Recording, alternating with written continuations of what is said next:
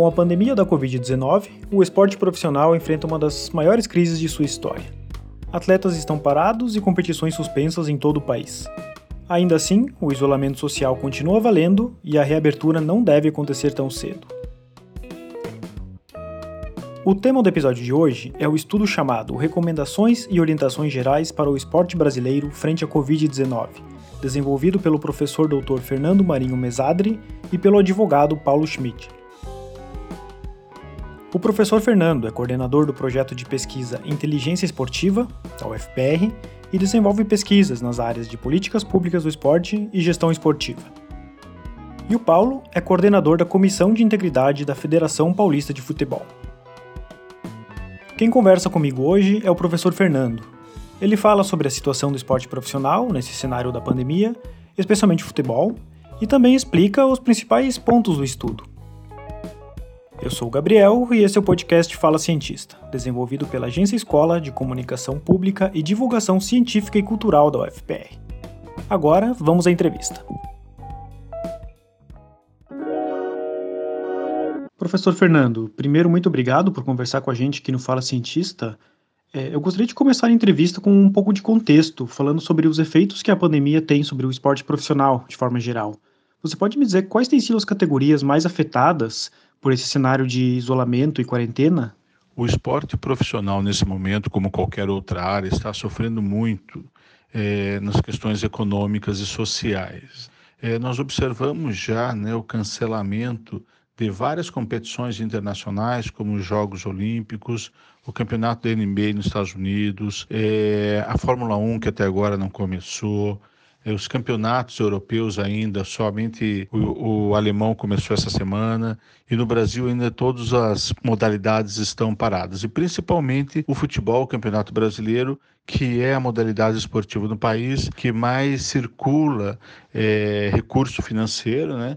Nesse, e nesse momento está completamente parado. Então, os efeitos dessa pandemia para o esporte estão sendo terríveis nesse momento. Professor, agora quanto ao estudo que você desenvolveu junto com o Paulo Schmidt, eu gostaria de entender a metodologia que vocês aplicaram e quais fontes foram consultadas para realizar esse trabalho. Esse estudo teve como base um levantamento dos documentos eh, organizados pela Organização Mundial da Saúde, pelo Comitê Olímpico Norte-Americano, Instituto Australiano de Esporte, entre outros, né, e teve como base uma teoria da educação física, né, chamada teoria da ação motriz, aonde é dividido as modalidades esportivas que se referem aos aspectos individual, individual com confronto, ou seja, o combate físico, esportes coletivos e esportes coletivos com confronto, entre outras expectativas. Né?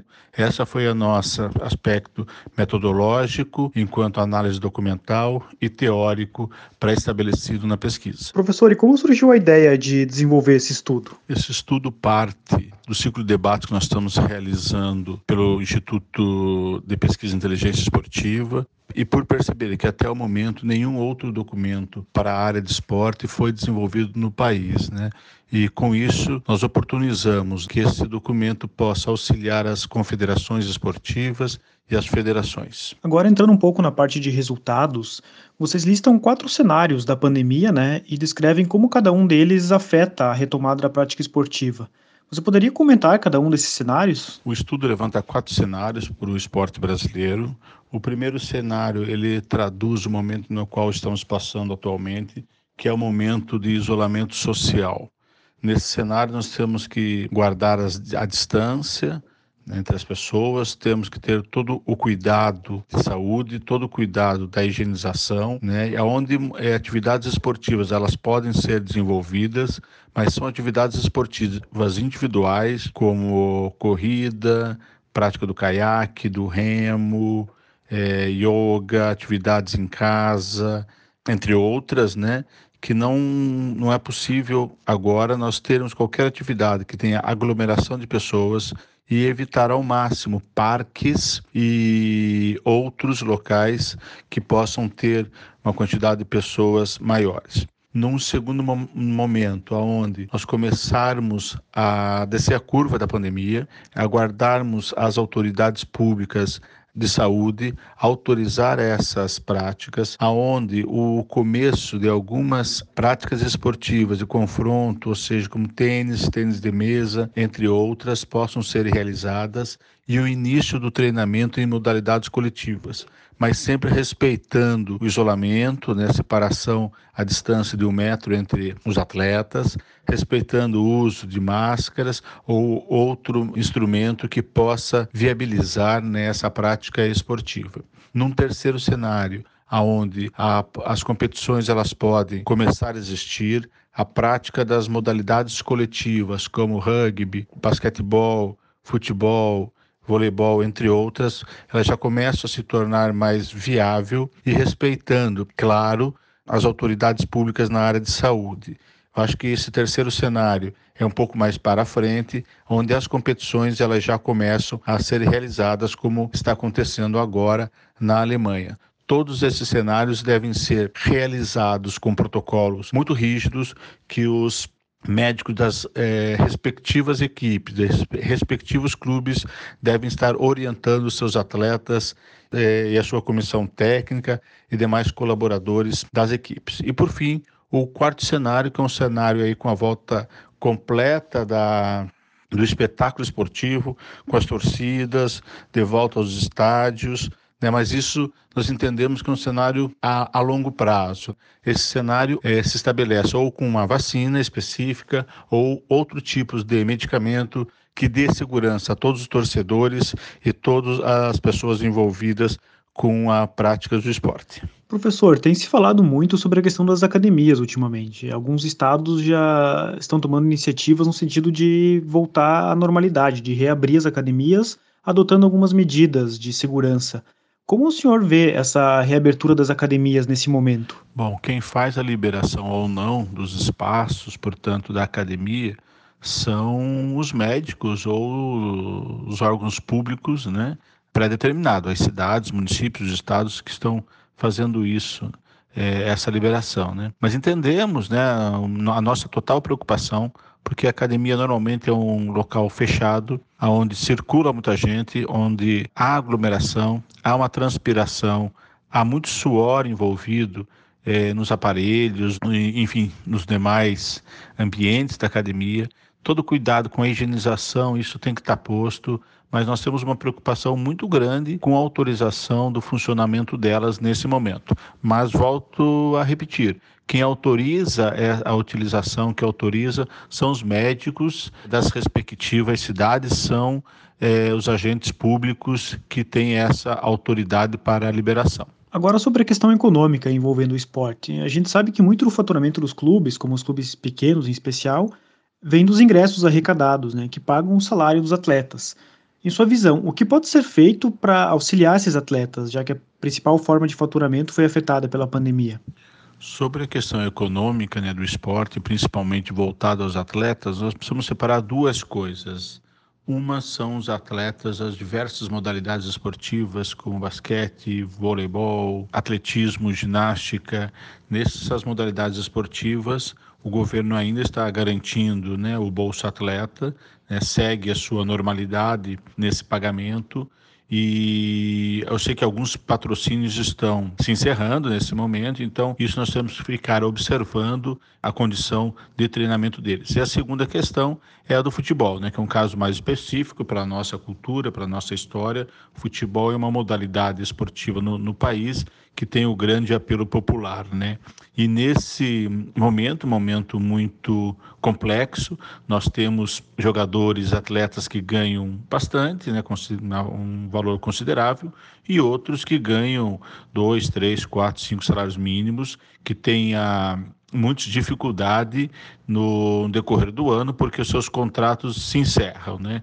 Eu acho que nesse momento esses atletas têm que ser vistos com mais atenção, considerando que é uma parcela importante da nossa sociedade, que eles representam também uma expectativa né, importante dos torcedores, dos clubes, e muitos clubes não têm mais condições financeiras para manter esses atletas. Isso é o caso, muitas vezes, aqui dos times aqui do Paraná mesmo, né? da primeira divisão paranaense, da segunda divisão paranaense, e esses atletas estão sem contrato. Então, acho que é uma preocupação que deve ser ocorrer agora por parte não só dos clubes, mas também pelo poder público, de uma forma geral. Professor, e quanto aos profissionais que não são atletas, mas estão diretamente envolvidos com o esporte? Por exemplo, no futebol, os técnicos e os preparadores físicos.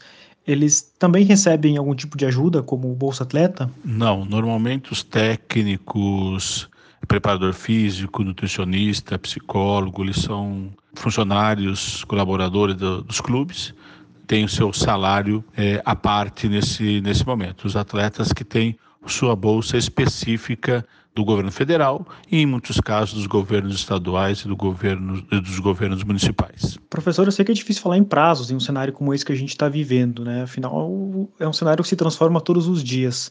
Mas você teria uma estimativa sobre quando voltaremos a ter competições com público nos estádios, ou seja, uma normalização dos eventos esportivos no Brasil? Não podemos ter nenhuma previsão ainda, né? Vai depender muito do que os profissionais da área de saúde estão fazendo, os cientistas estão desenvolvendo a vacina, existem vários estudos ocorrendo nesse momento, mas não sabemos quando vai ficar pronta. Né? A gente precisa produzir essa vacina e precisa distribuir essa vacina também para toda a sociedade, não é só a produção dela, depois a distribuição dela internamente no país. Né? Portanto, não sabemos, não temos prazo. O Brasil é um país continental, em cada região do país estamos no momento dessa crise. Atualmente nós estamos né, entrando na 21ª semana. Os epidemiologistas falam em 23 ou 24 semanas para chegar no pico e depois a manutenção desse pico por algum período ainda. Vamos aguardar isso passo a passo, continuar atualizando as nossas informações, atualizando o nosso documento, o nosso estudo, para que possamos cada vez mais dar suporte às entidades esportivas, aos clubes, federações e confederações. Agora, para finalizar, professor, é, esse estudo foi desenvolvido no âmbito do projeto de pesquisa Inteligência Esportiva, que você coordena. Você pode falar um pouco sobre esse projeto e que outros tipos de pesquisas são desenvolvidas? O Instituto Pesquisa Inteligência Esportiva desenvolve inúmeras pesquisas, entre elas né, o levantamento do Bolsa Atleta do governo federal, dos Jogos Escolares, da Rede Nacional de Treinamento, temos um estudo de todo o financiamento público na área do esporte do país, sabemos quanto que cada município cada estado, o governo federal aportou no orçamento para a área do esporte desde 2005 até hoje. Temos desenvolvido um estudo sobre governança e gestão nas entidades esportivas, confederações e federações, é, e mais recentemente estamos desenvolvendo uma pesquisa junto aos municípios, coletando informações dos municípios do país sobre as instalações, sobre a gestão, sobre a governança de cada um desses municípios. Estamos fechando termos de cooperações, convênio com os estados, para que a gente possa ter um panorama geral do esporte brasileiro, tanto no que diz respeito às práticas esportivas pelos atletas, quanto pelas instituições públicas e privadas. Quando a gente fala privadas, confederações, federações e clubes. Atualmente nós temos aproximadamente 50 pessoas, é, pesquisadores, estudantes envolvidos no projeto, principalmente da área da educação física, mas também temos é, economista, é, já, já, estiver, já tiveram conosco sociólogo, entre outras é, áreas de atuação. Então nós pensamos que esse é um projeto é, interdisciplinar, né, transversal, dentro do conhecimento na área da economia, da educação física, ciências sociais, entre outras áreas de atuação. Tá certo. Professor Fernando Mesadri, muito obrigado pela entrevista. Nós vamos ficando por aqui. Se você tem críticas, sugestões ou curiosidades sobre este podcast, entre em contato com a gente pela página Agência Escola UFPR no Facebook ou pelo Instagram Agência Escola. E se você é pesquisador da UFPR, esperamos você para uma conversa aqui no Fala Cientista. Um abraço e até o próximo episódio.